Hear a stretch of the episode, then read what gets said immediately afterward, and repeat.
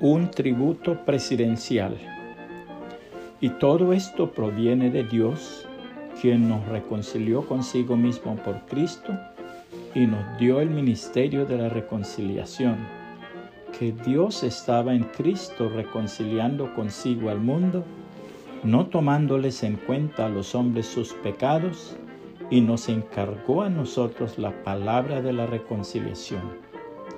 Así que somos embajadores en nombre de Cristo, como si Dios rogase por medio de nosotros, os rogamos en nombre de Cristo, reconciliaos con Dios. Al que no conoció pecado, por nosotros lo hizo pecado, para que nosotros fuésemos hechos justicia de Dios en él. Segunda los Corintios capítulo 5, versos 18 al 21.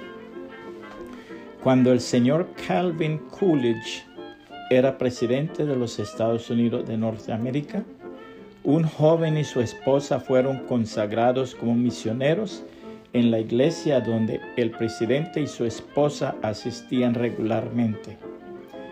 Después de un servicio sencillo y hermoso celebrado para enviar oficialmente a la joven pareja a su distante campo misionero, el auditorio se puso en pie y para honrar a ellos, la pareja salió primero por el pasillo entre las bancas. Pero cuando pasaron junto al asiento del presidente y su esposa, él salió de su banca y le dio su brazo a la esposa del misionero, mientras la primera dama de la nación seguía detrás y daba su brazo al misionero. Reconocieron así que estos dos jóvenes eran embajadores de un orden más elevado que los embajadores de cualquier país con los que se relaciona un presidente. La petición del apóstol Pablo a los Efesios fue la siguiente.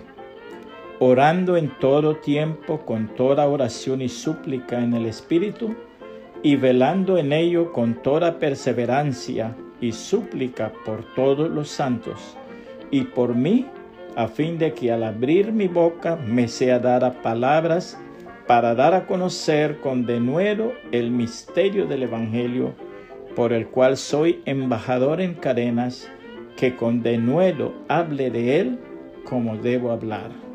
Efesios 6, 18 al 20. Si estos mensajes son de bendición para su vida, por favor compártalos con sus contactos y que el Señor Jesucristo le bendiga y le guarde.